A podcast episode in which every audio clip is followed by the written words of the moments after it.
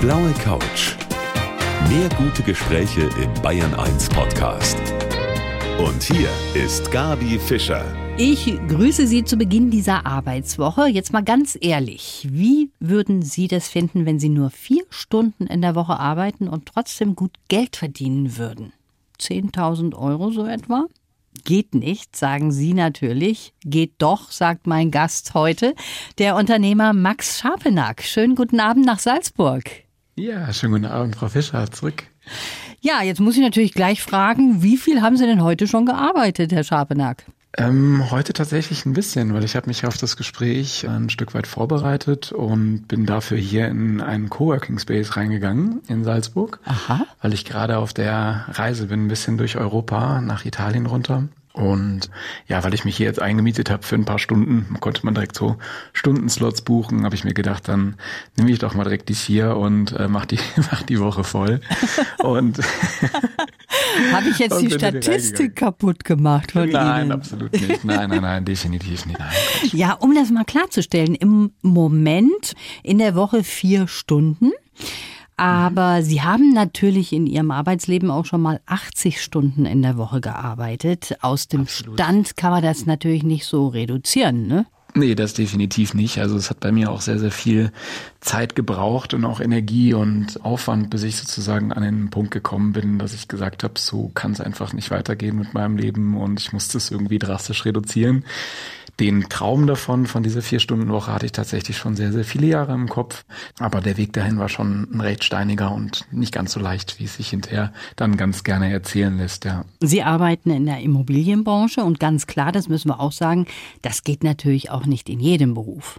Nee, das Nebenberuf geht es definitiv nicht. Also alles, was ja sowieso irgendwie in Verbindung mit, ich sage jetzt mal Akkordarbeit am Fließband oder wo halt wirklich sozusagen die Zeit direkt gegen Geld getauscht wird, da ist es nicht möglich. Aber ich glaube, dass es halt in, in sehr vielen Bereichen möglich ist, vielleicht erstmal zu optimieren, dass man vielleicht von 40 auf 20 Stunden runterkommt und ja, dann immer weiter ein Stück weit optimiert, bis es vielleicht möglich ist, so viel zu delegieren und so viel abzugeben, dass man dann vielleicht sogar bei der Vier-Stunden-Woche hinterher landet. Das klingt gut. Ich bin sehr gespannt, wie Ihr Konzept genau aussieht.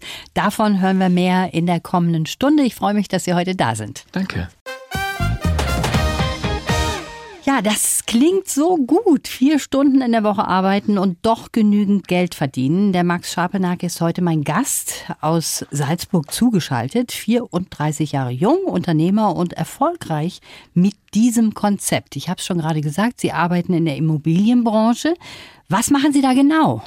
Also in der Immobilienbranche muss man sich das so vorstellen, ich habe vor elf Jahren habe ich jemanden kennengelernt, der, oder vor zwölf, der mir in Shanghai auf einer Hausparty berichtet hat, dass er Mietgarantien verkauft und damit ein passives Einkommen von äh, damals 5000 US-Dollar umgerechnet monatlich verdient. Und äh, dieses Konzept beruht eigentlich darauf, dass sozusagen es gibt ja Hausverwaltungen, die sich sozusagen darum kümmern, dass eine Wohnung vermietet wird.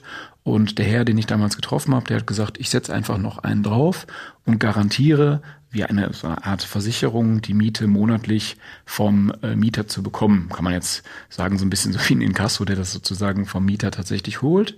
Und die Miete wird dann von seiner Firma, beziehungsweise jetzt dann auch von meiner, an den Eigentümer gezahlt und der braucht sich sozusagen überhaupt keine Gedanken mehr machen, ob er am Ende oder am Anfang vom Monat, je nachdem wie es vereinbart war, seine Miete bekommt. Und wir nehmen dafür natürlich vom Eigentümer einen kleinen Aufschlag. Das sind die Eigentümer aber auch sehr gerne bereit zu zahlen, weil ja wir teilweise Verträge haben, die gehen dann halt über zehn Jahre und dann ist das Ganze halt deutlich einfacher kalkulierbar und planbar, weil wenn wir sozusagen ins Klo greifen und als Beispiel einen Mietnomaden, einen klassischen Mietnomaden geraten, sind wir zum Glück noch nie, aber dann würden wir sozusagen auch dafür gerade stehen und das dementsprechend übernehmen. Und Sie sind jetzt in der glücklichen Lage, vieles delegieren zu können, dass Sie selber so zurückgeschraubt haben, Ihr Arbeitspensum, oder? Ja, absolut. Also das war für mich damals, also ich bin ja noch relativ relativ jung mit 34, aber bin jetzt seitdem ich 19 bin selbstständig mit verschiedenen Bereichen und ich habe halt gelernt, dass eine der größten Aufgaben oder Schwierigkeiten daran besteht, dein Ego ein Stück weit zurückzustellen und die Bereitschaft zu haben, abzugeben, also Arbeit abzugeben und zu delegieren und nicht die Angst zu haben, dass es der andere oder die andere vielleicht nicht so gut macht wie man selbst, sondern eventuell sogar besser macht als man selbst.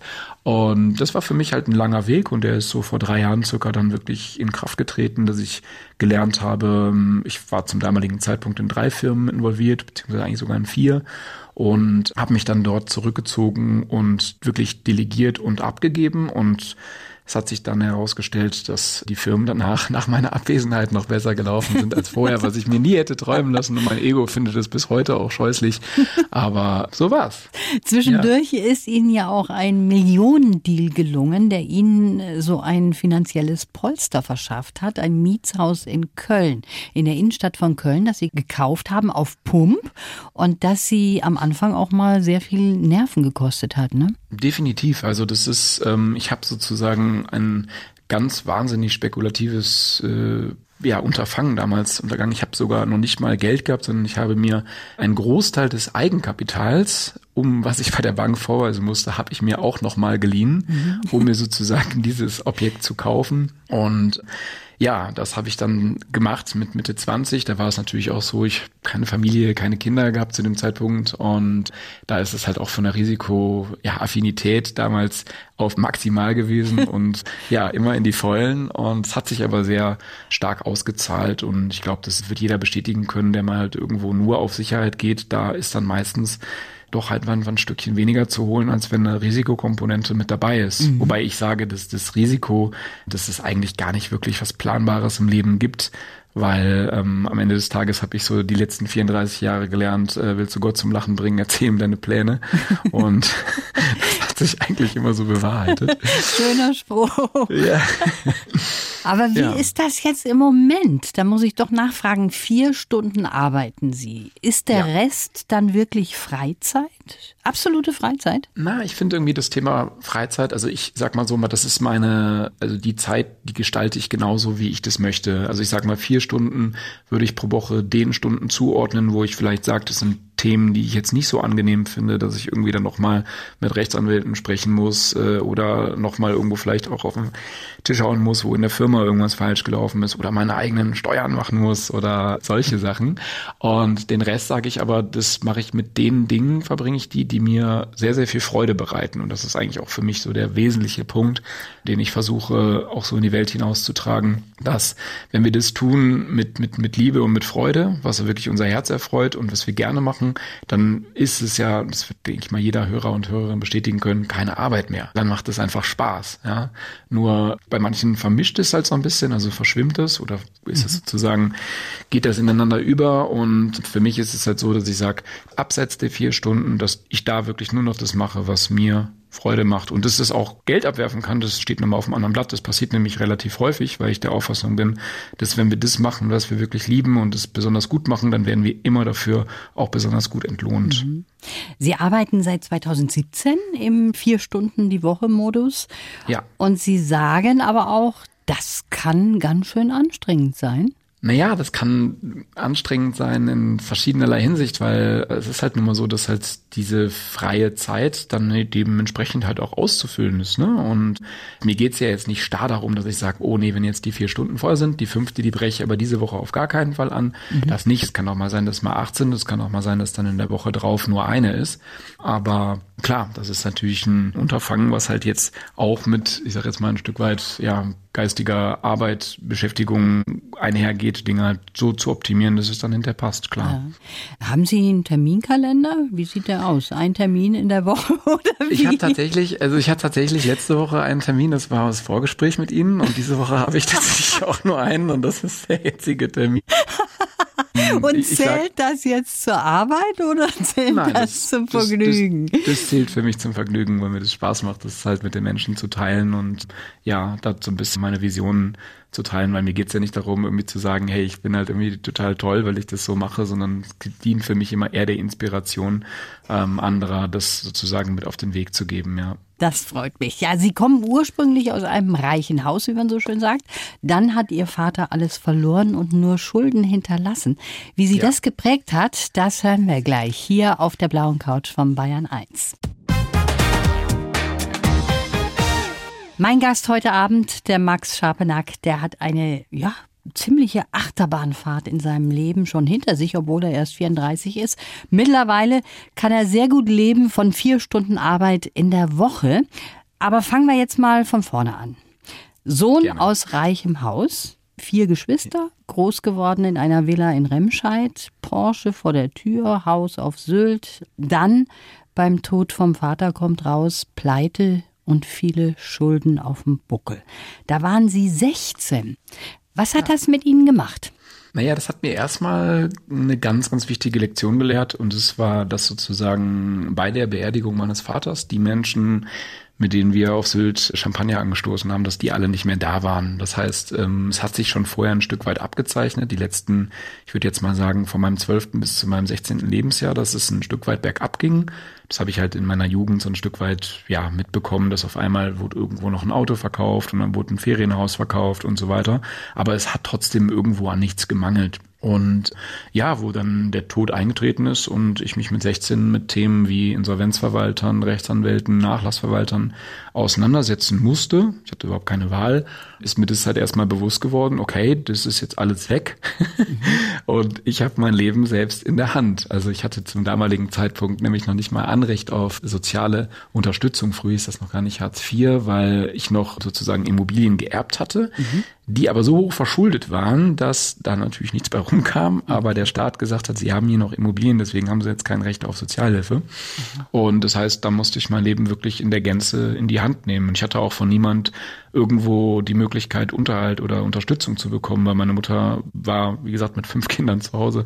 Die hatte genug um die Ohren und dann habe ich mich entschieden, mein Leben wirklich positiv und ja, mit richtig viel Mut in die Hand zu nehmen. Bevor wir darüber jetzt gleich weitersprechen, wir haben an dieser Stelle ja immer unseren Lebenslauf, den wir für unsere Gäste auch schreiben.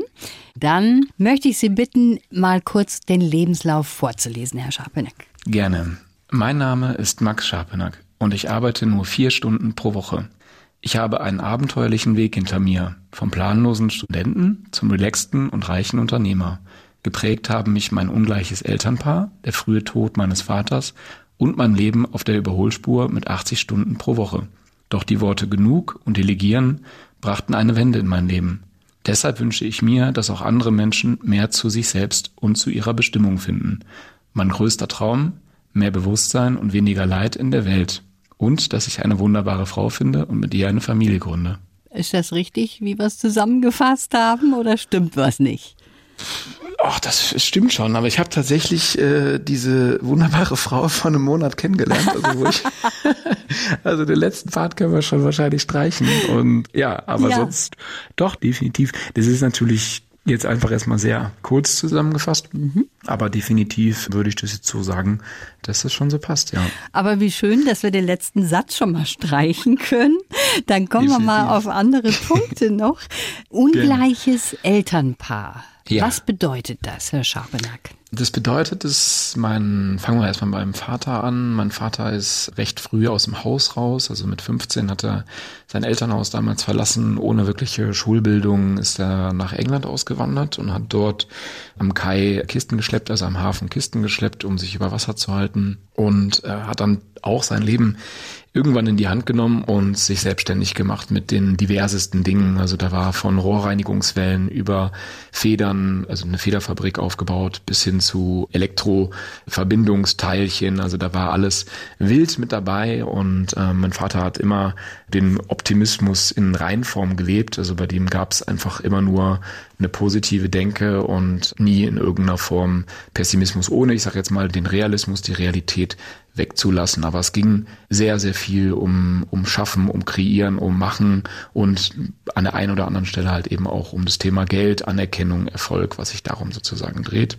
Meine Mutter im Gegenpol hat dort eine etwas andere Einstellung. Meine Mutter ist ja homöopathisch veranlagt, die ist Heilpraktikerin, ist äh, eine Frau, die sich sehr viel mit dem Thema Bewusstsein auseinandergesetzt hat und das auch uns Kindern von klein auf mit auf den Weg gegeben hat. Ich bin eigentlich nahezu fernsehenlos groß geworden. Ich habe nie wirklich Antibiotika genommen. Also es war immer alles recht, ich sage jetzt mal, alternativ oder obergeordnet, den Begriff so Bewusstsein drin zu haben in allem, was wir halt irgendwie tun als Kinder oder insbesondere natürlich auch ich. Und das war schon eine, ich sag jetzt mal, besondere Mischung als Paar, weil mhm. meine Mutter sich nie irgendwas aus materiellen Dingen oder aus Oberflächlichkeit gemacht hat.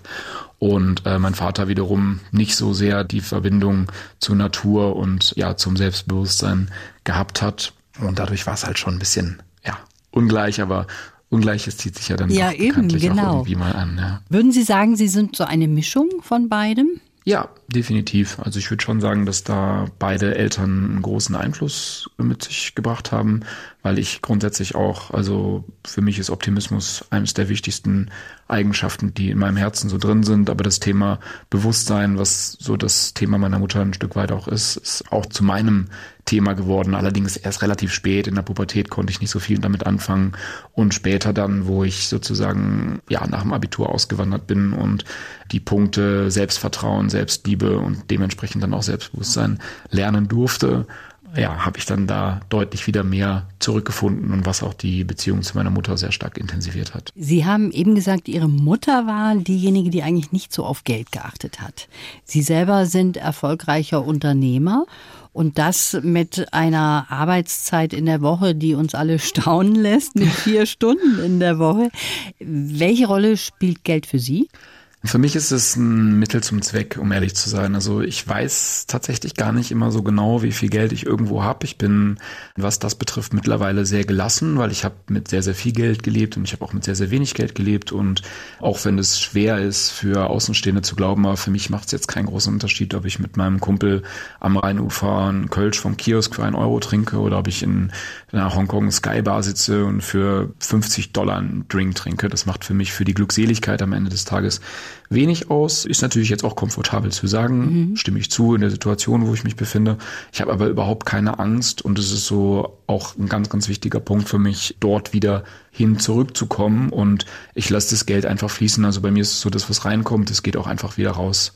Weil für mich ist das beste Investment, und das gebe ich immer super gerne auch in Coachings und bei Vorträgen und so weiter mit den Menschen an die Hand, das ist einfach nach wie vor eine gute Zeit und nicht in Aktien, nicht in Gold und nicht in Bitcoin, sondern tatsächlich in, in eine gute gelebte Zeit, weil das ist das Wertvollste, was wir haben. Die mhm. Zeit, die können wir nicht zurückbekommen und dementsprechend ist es für mich wirklich ein Mittel zum Zweck, was fließen muss. Das ist, ja, Dafür Sie sind da. natürlich wirklich in einer sehr komfortablen Lage. Sie haben aber auch so viele Ideen, wie man Geld verdienen kann. Ja. Darüber wollen wir gleich noch mehr erfahren, hier auf der blauen Couch. Mein Gast heute, der arbeitet nur vier Stunden in der Woche und verdient damit 10.000 Euro im Monat. Max Scharpenack heißt er. Und er hat sich von einer 80-Stunden-Woche, kann man sagen, runtergearbeitet, arbeitet in der Immobilienbranche. Max, Reisen, das ist auch so eine Leidenschaft von Ihnen. Sie haben auch schon mal unter anderem den Kilimanjaro bestiegen, ne? Ja, genau. Da bin ich 2018 bin ich dort hochgestiegen und habe das äh, große Abenteuer auf mich genommen. Mhm. Ähm, völlig unvorbereitet, aber ich kann es Unvorbereitet. Komplett unvorbereitet, ja. Ja, ich und trotzdem einfach, geschafft? Wahnsinn. Ich habe es trotzdem geschafft, ja. Nee, ich bin einfach, äh, mir ist das empfohlen worden. Ich war vorher, ähm, bin ich durch Tansania gereist und war auch auf der Insel Sansibar und habe dort jemanden kennengelernt, der gesagt hat, dass er gerade dafür trainiert und ich fand das irgendwie ganz spannend und habe mich dann in ein Flugzeug nach Moshi gesetzt, in so ein kleines Propellermaschinchen. Dann bin ich dort von äh, Anbieter zu Anbieter gegangen, weil meistens sind die halt über Monate im Vorweg ausverkauft. Mhm. Und habe gefragt, ob irgendwer Lust hätte, mit mir da hochzusteigen und das dann gemacht, ja.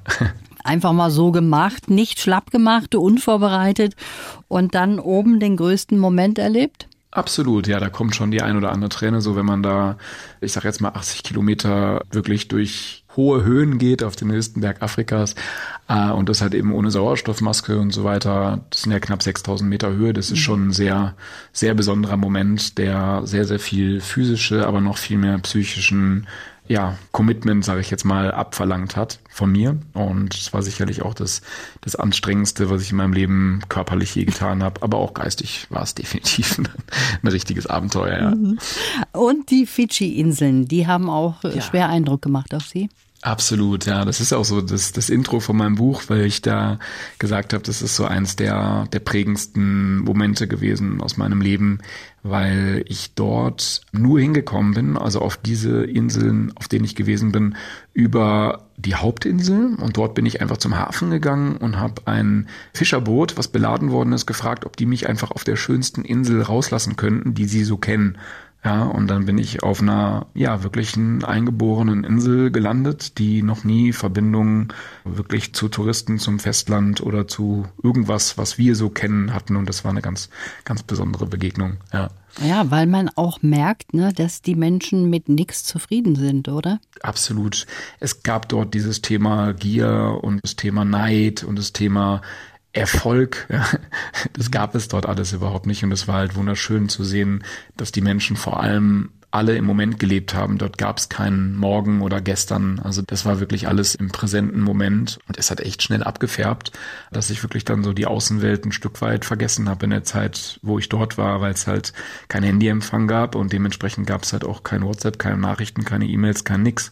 Ja, und es war sehr angenehm. Das kann ich jedem empfehlen, das mal zu erleben. Aber auf Dauer wäre das jetzt nichts für Sie, ne? Sie haben schon so eine innere Antriebsfeder. Das definitiv, ja. Ich, ich habe schon noch so, ich sag jetzt mal so, so, ähm, ich sag mal Hummeln im Po, dass ich irgendwie sag so, ich habe noch viel Energie und möchte gerne Dinge bewegen. Und zu dem Zeitpunkt, wo ich dort auf Fidschi war, ist auch dann die Entscheidung gekommen, mein Buch zu schreiben. Mhm. Und dort habe ich dann auch die ersten Zeilen geschrieben und habe jetzt gesagt, das möchte ich auch vernünftig in die Welt rausbringen und ja, dementsprechend publizieren und damit anderen Menschen, die es lesen, Mut, Vertrauen und auch einfach eine schöne Geschichte zu geben. Und das war dann halt so meine Geschichte. Und ja, deswegen hat es mich dann tatsächlich am Ende des Tages auch wieder Richtung europäischem Raum gebracht. Ja. Dieses Buch hat übrigens den Titel Live to the Max. Genau. War das dann noch on top von vier Stunden Arbeit in der Woche oder wie ist das gelaufen? Ja, das Buchprojekt war schon so, dass ich bin halt so ein Typ, wenn ich mir Dinge in den Kopf setze und ich glaube, dass ich das hinbekomme, dann möchte ich es auch 100 Prozent und richtig gut und toll und so weiter machen. Und das war natürlich so eine Sache, die so ein bisschen gegen meine Vier-Stunden-Woche gearbeitet haben, weil am Anfang hat es mir gar nicht so viel Spaß gemacht, das zu schreiben. Das musste ich erst lernen. Also ich musste quasi erst die, die Freude am Schreiben, beim Schreiben entdecken und vor allen Dingen auch, was ich jedem empfehlen kann, sowas zu tun, weil es sehr viel psychologische Aufarbeitung ist und auch in meditativen Zuständen schöne Erlebnisse und Situationen nochmal von außen projiziert zu betrachten. Und das finde ich ist eine ganz, ganz wertvolle Erfahrung. Und diese Sachen dann dort aufzuschreiben, das, also von mir in der heutigen Welt, wo so viel, äh, ich sage jetzt mal, Defokussierung passiert durch WhatsApp, Facebook, alles, was man so kennt, mhm. ist es ein für mich sehr, sehr schöner Weg, wieder zu sich selbst zu finden und ähm, das halt einfach mal aufzuschreiben. Und der für mich wichtigste Punkt war so der Mut, den ich selber mit aufbringen musste, mir selbst gegenüber oder auch meinem Ego, dass halt eben nicht alles so toll gelaufen ist in meinem Leben und dass halt ganz, ganz viel, äh, ich sag jetzt mal, Achterbahnfahrt dabei war. Und dann irgendwann aber auch die Bereitschaft zu haben, das ist ein Teil von mir und da bin ich auch bereit, den zu teilen mit Hörern oder auch mit, mit Lesern. Und das hat dann einfach richtig gut getan. Sie coachen ja auch andere, die irgendwie im Hamsterrad drinne stecken, gerade mhm. beruflich. Und darüber wollen wir auch gleich weitersprechen hier auf der blauen Couch. Zum Schluss habe ich noch ein Zitat von meinem heutigen Gast. Reichtum bedeutet für mich, es reicht mir. Viele Menschen wollen immer mehr. Dagegen habe ich mich bewusst entschieden, mir ist genug, was ich habe. Max Schapenack heute auf der blauen Couch. 10.000 Euro im Monat, no, da kann man aber auch wirklich zufrieden sein, oder? Ja, also definitiv. Nein, also ich, ich sag das mal vorweg. Ich bin super, super glücklich mit meiner Situation und wie es so gekommen ist.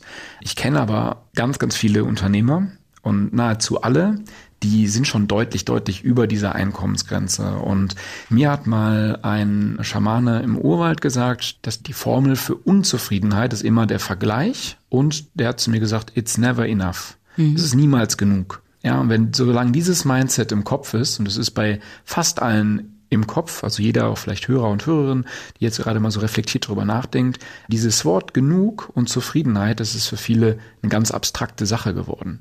Und jetzt kann ich natürlich sagen, jetzt von so einem hohen Ross zu sprechen, ich weiß auch, dass es total viel ist und das ist mir auch bewusst, aber dennoch ist es halt so, dass irgendwann, glaube ich, dieser Punkt bei jedem, also ich wünsche dass jedem Menschen, dass dieser Punkt irgendwann kommt. Und das hat nichts damit zu tun, dass dann kein Ehrgeiz mehr entstehen soll oder dass man nicht irgendwie noch etwas anpackt oder gründet oder macht, aber einfach auch mal zufrieden sein mit dem, was man hat und nicht immer in dieses auch Konsummuster zu fallen, ich brauche immer das neueste Telefon, das neueste Auto, das neueste so und so, weil das ist halt, sind die Punkte, die uns am Ende des Tages auch immer wieder in dieses Rädchen reinschmeißen. Bei mir hat es auch echt lange gedauert, also wirklich bis vor drei Jahren hat es gedauert und dann hat es aber wirklich eingeschlagen im Kopf und ich habe gemerkt, hey, ich habe doch alles. Worüber denke ich hier überhaupt gerade nach? Ihr Konzept, nur vier Stunden in der Woche arbeiten, das ist natürlich ein tolles Konzept und dann auch noch so viel Geld verdienen. Was, wenn das jetzt nimmer funktionieren würde, Herr Scharpenack? Wir haben jetzt durch Corona gelernt, dass von heute auf morgen ja wirklich alles ganz anders sein kann, ne? Absolut. Also da ist für mich so der wichtigste Punkt, dass ich mich selber, also ich mich sehe meine Person und das, was ich bei mir habe, überhaupt nicht in Euros, sondern ich sehe das immer nur in Talern. Weil für mich ist es abgeleitet, die Taler, die ich in der Tasche habe, von meinem Talent. Und ich sage, dass mein Talent, und das sage ich auch jedem Menschen, dass ich jedem Menschen wünsche, dass er oder sie ihr oder sein Talent findet, weil das Talent kann niemand nehmen. Die Sache ist nur die, dass manche eben ihr Talent gar nicht zeigen können im Beruf, weil die auch einen ganz anderen Beruf ergreifen, als eigentlich ihr Talent zulassen würde. Ne? Nicht jeder Absolut. kann sich das aussuchen. Ja, das, das sehe ich ein Stück weit tatsächlich anders. Also doch jetzt einfach mal nur in Deutschland oder auch hier in Österreich würde ich schon sagen, dass die Ketten, die uns irgendwo von abhalten, etwas zu tun, die sind aus meiner Perspektive, sind die nur in den Köpfen der Menschen. Ich kenne Menschen, die und auch die, die ich schon in Coachings hatte, die haben ein Medizinstudium abgeschlossen und haben gesagt, das habe ich nur gemacht, weil mein Vater das wollte. Ich wollte das nie machen. Der hat eine Praxis, ich soll die übernehmen. Ich wollte aber schon immer im Geigenbau arbeiten. So, und wenn die Person dann diesen Schritt macht und den hat diese Person gemacht und ist in den Geigenbau gewechselt, dann macht das natürlich die Beziehung Vater-Tochter erstmal kaputt, aber für sie hat sich danach eine extreme Zufriedenheit und Genügsamkeit eingestellt, dass obwohl sie vielleicht nicht so viel verdient, wie sie in dem anderen Job verdient hätte, arbeitet sie fast gar nicht mehr, weil sie sagt, du Max, ich gehe jetzt jeden Tag mit einem Lachen in die Werkstatt, baue so viel wie ich möchte und so viel wie ich irgendwie brauche, kann Leute anlernen, Stichwort delegieren und das langsam und stetig für mich aufbauen, so wie ich es gerne hätte und nicht wie jemand anders fremdbestimmt mein Leben entscheiden möchte. Da gehört natürlich auch eine gehörige Portion Mut dazu, auch auszusteigen als Mediziner und nochmal was Neues anzufangen. Den Mut haben halt viele nicht ne? und sagen auch, nee, ich gehe mal lieber auf Sicherheit, jetzt habe ich schon den Job, bin Mediziner, da mache ich jetzt mal weiter. Ne? Klar, das ist auch eine Option, aber dann sage ich den Menschen auch immer so, dann, dann beschwer dich auch nicht, ne? würde Kölner sagen. Okay, kann man ja. auch so sehen. Sie raten ja auch allen zu so einem kleinen Selbsttest und sagen mit der Stoppuhr mal ganz ehrlich stoppen, wann man effektiv arbeitet. Was ja. denken Sie, was da rauskommt? Dass wir viel Zeit vertrödeln? Definitiv. Das funktioniert wunderbar und kann jeder auch mal für sich beim Arbeitsplatz morgen oder übermorgen oder jetzt gerade ausprobieren und einfach mal die Stoppuhr aufdrücken, wenn effektiv gearbeitet wird. Und mit effektiv meine ich wirklich, dass fokussiert durchweg konzentriert gearbeitet wird. Und ganz viele werden jetzt sagen, ich tue das acht Stunden, aber wenn die Leute dann zu sich ehrlich sind und das mal wirklich dokumentiert und damit meine ich auch nicht einen Tag, sondern mal wirklich über mehrere Tage aufschreiben, dann stellen sie fest, hm, es hat schon eine ganze Menge Zeit irgendwie jetzt bei der Kaffeepause draufgegangen oder bei privaten E-Mails oder nochmal irgendwie die Bestellung oder nochmal länger auf Toilette geblieben oder was auch immer. Und da glaube ich, ist dann, um auch den Bogen jetzt nochmal zu Corona zu schlagen, das super dankbar, dass viele feststellen, hey, vielleicht kriege ich zu Hause oder auch im Garten oder irgendwo anders sogar schneller die Sachen hin. Da hatte ich jetzt eine Menge Menschen von, die das mir so gespiegelt haben und gesagt haben, hey Max, ich bekomme auf einmal in drei Stunden das hin, was ich sonst in acht hatte. Und sage ich, ja, bingo. dann sind wir schon mal auf einem ganz guten Weg, weil ne, dreimal fünf äh, haben wir 15 Stunden, sind wir bei vor der vier Stunden Woche noch gar nicht so weit entfernt. Also das würde ich jetzt mal bei vielen auch bezweifeln. Gibt es natürlich auch Na viele klar. Berufe, die haben überhaupt keine Pause und arbeiten durch. Da habe ich viele vor Augen. Mich natürlich auch. Ne? Absolut, absolut. Ich wollte ich wollte jetzt auch gerade erwähnen, gerade im ne? Radiomoderatorbereich ist das definitiv auch. Was machen Sie denn eigentlich mit Ihrer Zeit am allerliebsten, Max? Es ist tatsächlich so, dass ich super, super gerne Basketball spiele, super gerne Schach und Backgammon und Poker spiele und sehr, sehr gerne Waldspaziergänge mache, mich mit Menschen zum Austausch treffe. Und auch all diese Sachen, die ich jetzt gerade aufzähle, sind auch fast alle kostenlos. Also ich kann nur Stichwort Zeit sagen. Unsere Zeit ist jetzt leider vorüber.